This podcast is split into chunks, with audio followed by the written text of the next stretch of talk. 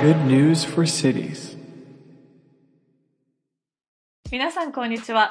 編集者、ライターの杉田真理子と、プロジェクトディレクターの石川由香子です。この番組は、都市というテーマが好きで好きでしょうがない二人が、都市に関する様々なグッドニュースをざっくばらんに話す場所です。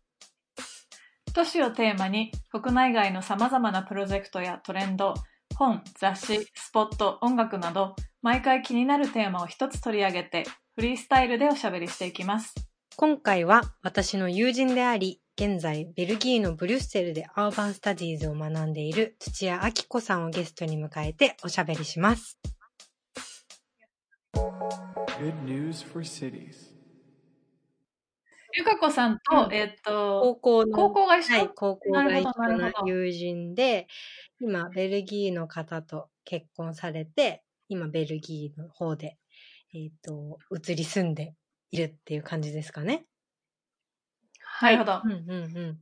ちょっと、あの、アッコの、あの、紹介というか、何者やっていうところをちょっと最初に、えっ、と、共有できたらなと思うんですが、アッコからちょっと簡単にはい。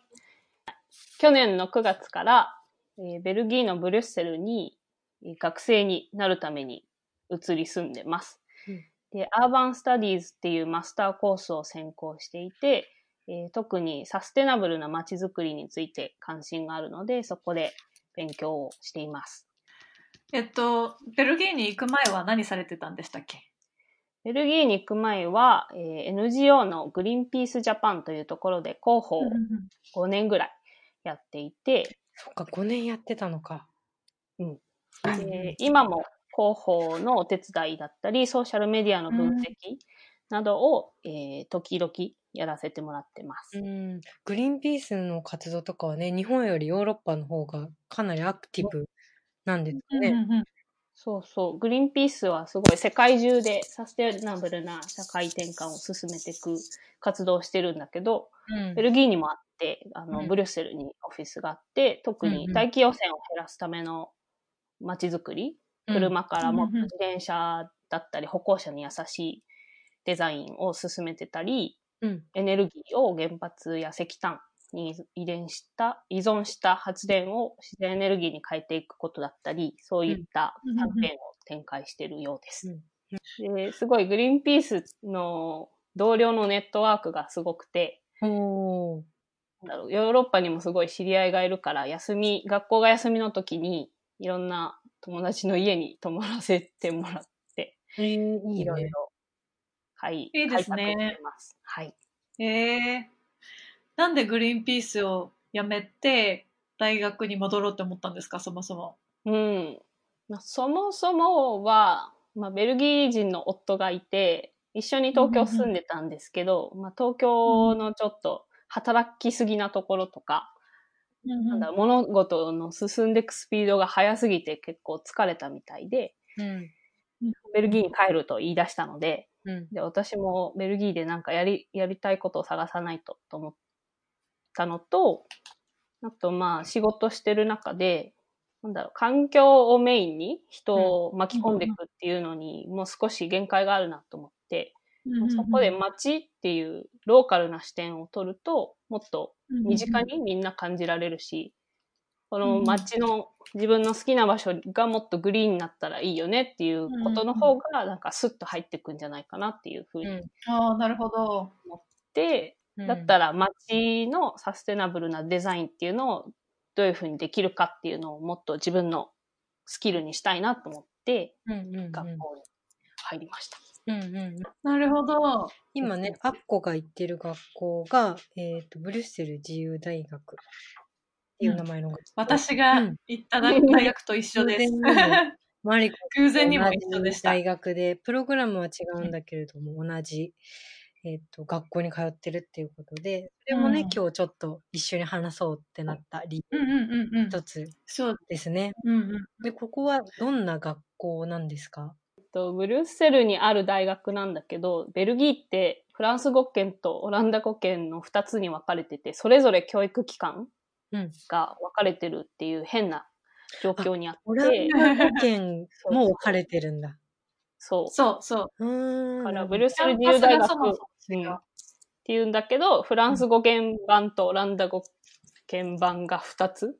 同じ地域それ面白いね。うーん。なるほど。それぞれ先生も授業も違うんだけど、私が通ってるアーバンスタディーズは両方から授業が取れるっていうジョイントプログラムになってます。うん。私もどっちも取ってたんですけど、さっきも話してたんだけど、なんかフランス語圏の、えっと大学の方に行くと先生たち、あと学生の 英語レベルが極端に低くなって、うん全然グループワークとかがははかどらないみたいな 感じ。面白かった。そういう差があるんだ。うん。授業とかは具体的にはどういう授業があるんですか？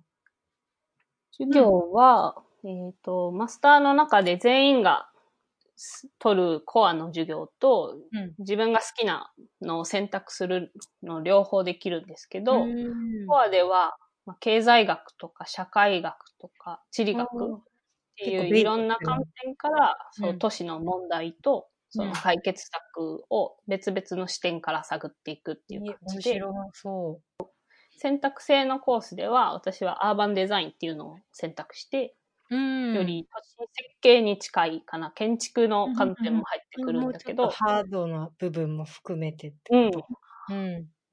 そう例えば、経済後退してる、まあ、工業都市がベルギーにもいくつかあるんだけど、うん。そこを実際にフィールドワークで訪ねて、うん。どういうふうに、何を変えたらもっとサステナブルな街になるかうん。だったり、まあ、ブリュッセルはすごい移民が多いんだけど、うん。今の状況結構移民の人はここの地域に隔離して、うん。他の社会とかあの分離しちゃってる状況なんだけど、どういうふうにデザインを変えたら移民の人も社会に受け入れられやすくなるかとか、そういうのを課題でやりました。じゃあ結構身近なそういうトピックをこうリサーチしながらやっていくような実践的な部分もある。とか。うんうんうん。なんか私がいた頃は毎週水曜日はエクスカーションの日になっていて、大学での授業だけじゃなくて実際にあのブリュッセルの、まあ、交通局の人たちだったりとか、地元のなんかまあ建築事務所だったりとか、なんかいろんなところに毎週水曜日は足を運んで、うんその人たちと会話を対話をしたりとか、一緒にこうプロジェクトに取り組んだりっていうこともありました。えー、すごいうん。いいね。めっちゃそれは実践的だね。うん、あとあのアーバンアッコさんと一緒に話したいなと思っていたのが、そもそもなんかアーバンスタディーズって私もアーバンスタディーズであのブリュッセルで勉強してたんですけど日本に帰ってきたらなんかアーバンスタディーズって何みたいな、うん。なんかその結構建築とか都市計画うんとかだったらわかるけど、都市アーバンスタディーズってつまり都市学、うん。っていう意味じゃないですか。で、具体的に何なのっていう、すごい聞かれて、なんか答え難しいなと思うことあるんですけど、アッコさんはどういうふうに説明してますか？アーバンスタディーズ。うーん。うん。なんかまだあんまり日本の人に説明する機会はなくて、うんうんうんうんベルギー人の人に聞かれると、アーバニズムだよとか言って、うんうんうんうんなんだろうな。その建築だけじゃないんだけど、まあ、いろんな社会問題があるけど、それを都市の視点に落とし込んで、うん。うんうん。そこからこう発展させていくっていうのが一番の違いかなと思って。うん。なるほど、うんなるほど。うんあとあれですよね、なんか日本の大学にあるような理系文系みたいなのが分かれてそもそもないから、なんか分野横断的というか、なんか日本で都市のことを学ぶみたいになったら、こう理系、理学部の。建築学科のみたいになるじゃないですか。うんうんでもなんかアーバンスタディーズ、まあこのベルギーのケースでは結構そういったこう文文系理系っていうのがなくって、いろんなバックグラウンド、それこそなんか社会学系の人が来てたりとか、ゴリゴリの工学系の人が来てたりとか、うん結構いろんな人がいたなっていううんうんイメージでした。じゃあうん結構来てる人たちも様々ってこと、どんな人が来てるの？今どんな感じですか、アッコさ今、やっぱ半数ぐらいはやっぱヨーロッパの人が多ん。いけど、半分ぐらいはヨーロッパ圏外のへ学え生。外国人が多くて、まあ、アジアはあんまりいない。私、日本人一人だし、あとシンガポール人の子がいるの。と。結構ラテンアメリカから来てる人が多い。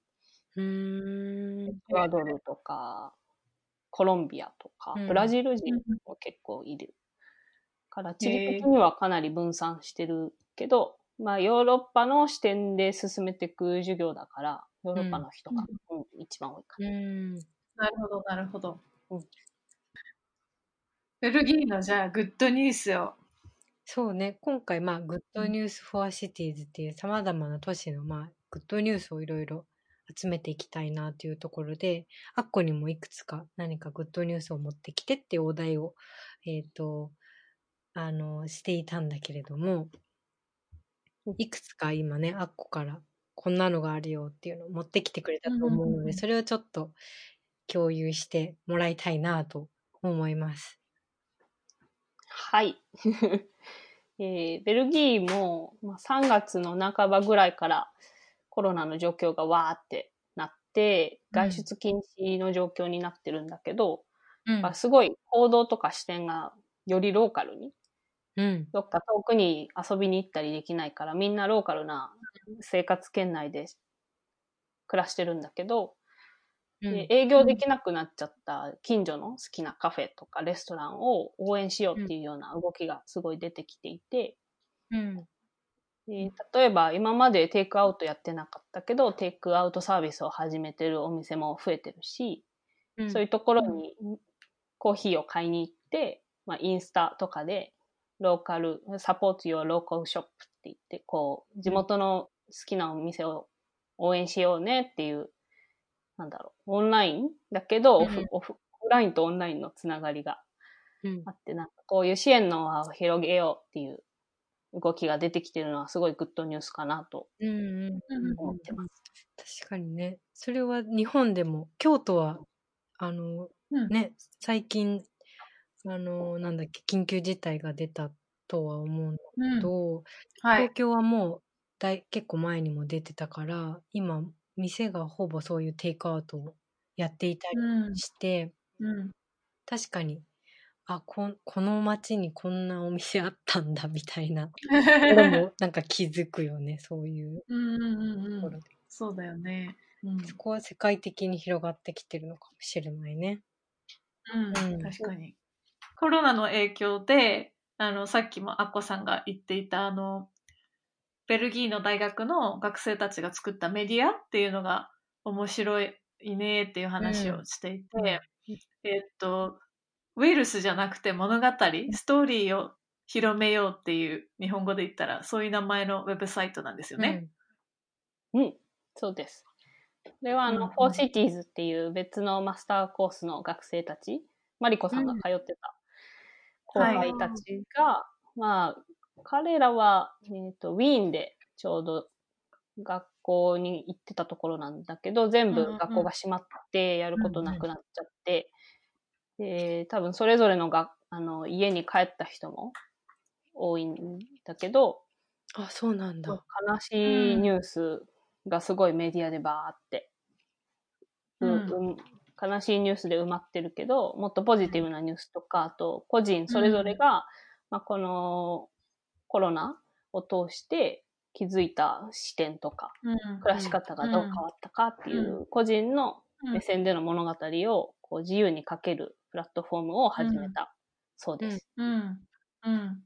なんかデザインも結構しっかりしていて、言語も英語だけじゃなくて、ポルトガル語とかフランス語とかでも聞こえできたりとか、私も何、何記事か読んだんですけど、うん。なんか、あの、すごいポエムみたいな書いてる人がいたりとか、すごいパーソナルで、なんか、うん、なんか個人の日々のこう経験みたいなのを通して、今のこのコロナの時代っていうのを切り取るっていうのは面白い取り組みなんだではないかなと思いました。うん。そう。あともう一つ私が通ってるコースの学生たちも、うんあの、普段バイトで授業代をこう食いつないでる人たちが多いんだけど、まあ、バイトがなくなって収入源が断たれた人たちが多くて、うん。で、家賃払うの困ってるけどどうしようっていうところから出発して、こう、うん。なんだろうな、その家賃を免除してもらったり、支払いを延期してもらったりっていうのを、大家さんとどういうふうに伝えていくかっていう知知恵をこう、シェアする、うん。Facebook グループっていうのを始めて、うん。United for Housing。うん。そう、そこで、うんうん、いろんな国や都市、なんだろう、くいろんな都市で、なんだこの期間に家賃が払えない人たちを退去することは違法ですよっていう新しいうん。法律が導入されたりしてる。だけど、うん。そういうニュースをシェアし合ったり、そういう知識をシェアしたり、どう交渉していくかみたいなものだったりをいろいろみんなで作ってってるっていう感じなのかな。うん。なので、うん行動する学生たちすごいなっていう。素晴らしい。うーん、面白い。Facebook グループなんだね、これは。そう、Facebook グループ。うん。なんかコロナ以外では、うんベルギーに来て、えっと、今6ヶ月経ったんでしたっ半け年ぐらい。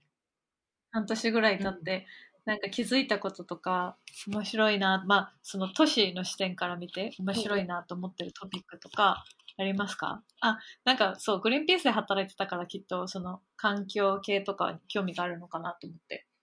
うんうん。環境系、うん、そうだね。すごい、ベブリュッセルは、私が前に住んでた都市の東京に比べてめちゃくちゃ小さいだけど、うん100万人規模、うん。うんで、ほぼいろんなところにこう徒歩、または自転車で行けちゃう。うん。区、区、なんか東京の一個の区のサイズだね。なんかね。うん。うん。練馬練馬区に住んでたんだけど、人口ほぼ同じぐらい。うんうんうんで東京がいかに大きくて、それを一つの都市としてつなぐために、うん。あれだけ電車を発達させて、うん。うんすごいなっていう。意外と広いんだよね、東京ね。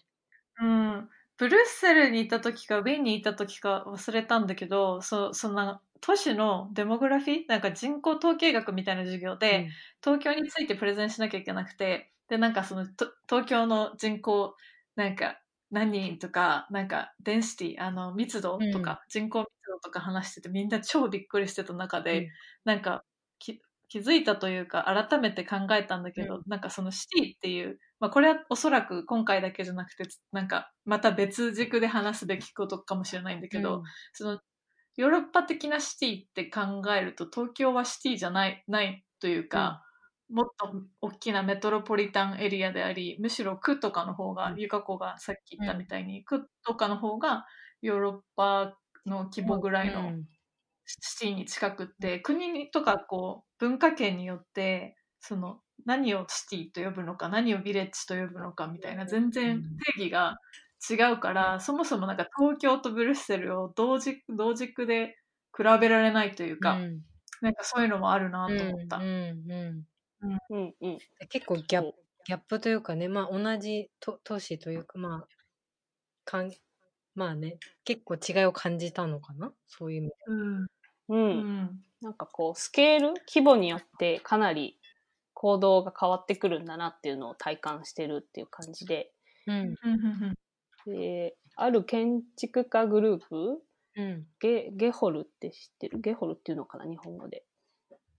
あの、コペンハーゲン発の建築家グループが、うん。あの、うんヒューマンスケールの建築をすごい世界中で進めヤンゲールでは、うん、あ、そうよ、ヤンゲールさん。ヤンゲールですね。うん。けどなんかこう、人、ひ人間らしい生活ができる規模とかうんで、都市のデザインっていうのがあって、うん。やっぱり車とか電車で長く移動しないといろんな場所に行けない東京のスケールとブルッセルの徒歩とか自転車でいろいろ回れちゃうスケールを比べると、うんやっぱ人間らしい生活がこっちの方ができるなっていうのは感じてる。そのうん時間もよりゆっくり流れてる感じがするし、通勤で失う時間がないというか。うん。なるほど、なるほど。今は普通にで何で行ってるの？自転車とかで行ってる。ここには自転車で15分あ、近っ。うん。でいい距行けます。離だね。で、買い物も、なんだろう、うん行きたいスーパーとかカフェも全部徒歩で、20分圏内ぐらいで全部回れる。えーめちゃくちゃいいじゃん。結構じゃあ、うんベルギーの中でもアクセスの、アクセスのいいというか、まあ、サイズ感があれだけど。うんうん。でも結構、まあ、地図で見たら真ん中ぐらい、真ん中寄りの位置にいるから、結構いろんな場所に行くのも便利かな。うんうんうんうんうんうんうんうんブルッセルというと交通渋滞というか車がすごい多いイメージがあないですか？あ、うんうんそうそう。なんかヨーロッパって結構都市、徒歩中心うん。のイメージがあるけど、ブリュッセルはすごい車移動をする人が多くて、うーん。あと地方からブリュッセルまで通ってくる人が多いから、その人たちが通勤で車を使ってるのがかなり原因らしい。あと、うんね、カンパニーカーっていうシステムがあって、そカンのパニーかカンパニーカー。カンパニーかそう、企業から通勤、なんか日本だったら通勤代が出るけど、うんうんうん。こっちだと車を貸して。あ、、補助というか。そうそあんまり自転車ユーザーは多くないのかな？う。自コペン転ハーゲンとかに比べると全然うんもちろん少ないイメージだったし、私も実際乗ったけどやっぱり車がすごいから、うん。なんかそうさっきアッコさんがこう歩歩きやすいヒューマンスケールだとは言っていたけれども、うんなんかブルッセルはあの、うん、どうなんだろうちょっとそういう意味では自転車には乗り乗りにくかったなっていう印象はあった。うーん。うんうん。多分、デンマークとか、オランダの都市に比べると、まだまだ自転車のみ整備が進んでなくて、うん。やっぱ自転車の人たちがこう、じ安全に、快適に通勤するためには、こう車と歩行者の道とは別に自転車専用の道があるのが一番安全うん。なんだけど、うん。そういう道が整備されてるのはまだまだ少ししかないけど、毎日、なん日々すごく改善されてるなっていうのは感じます。うんう。んまあね、今回コロナもあって、ますます自転車うんユーザー増えそうですね。うん。うんそう。私も、こう、あの、バスとかトラムとか乗ると、やっぱりいろんな人と混ざっちゃうから、うんうんうんもう最近は雨でも自転車に、乗って移動するようにうんしてるけど、うん、外出禁止ですごく交通量自体がガクッと下がって、多分2割減ぐらいしてるから、うん。まあ、渋滞も減ったし、空気も、大気汚染も減ってて、うん。自転車とか徒歩でかなり今歩きやすい、回りやすくなったなっていう、うん。うん。うん。うん。うん印象です。うん。なるほど。そもそも、あの、脱石炭、脱炭素うん。うん。で、エネルギーを自然エネルギーから供給するっていうのをヨーロッパ全体で目標が設定されてて、うん。まあ、うん。いろんな都市がそれをフォローしてるんですけど、うん。うん。うん。確かに、もうコロナでそもそもエネルギーの消費量が2割ぐらい下がってるうん。から、うん。なんだろう、すごいこれが、ななんて言うんだろうな。げ劇薬？みたいな形で、うん。うんうんうんうん急にこうストップがかけられて、うん。うん普段、なんだろう、の経済活動を維持してると、いかに減らすかっていうのをすごい難しいと思うんだけど。今回外出禁止で、でも意外にワークフロムホームできるね、産業の人たちは、そうん、家族との時間も増えるし、通勤しなくうん。良くなって。うん。なんか、いいこともあるなっていう。うん。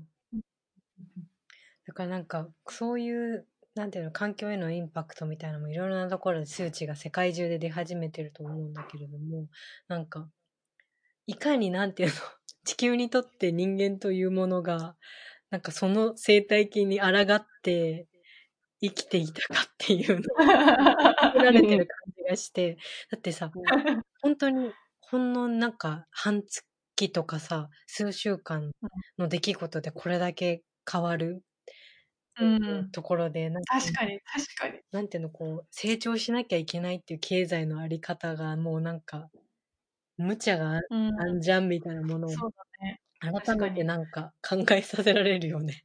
そうだね。うん資本主義への挑戦というか、うんなんかあの自然と人間もソーシャルディスタンスが必要になったんじゃないかっていう話を あこのー前聞きました。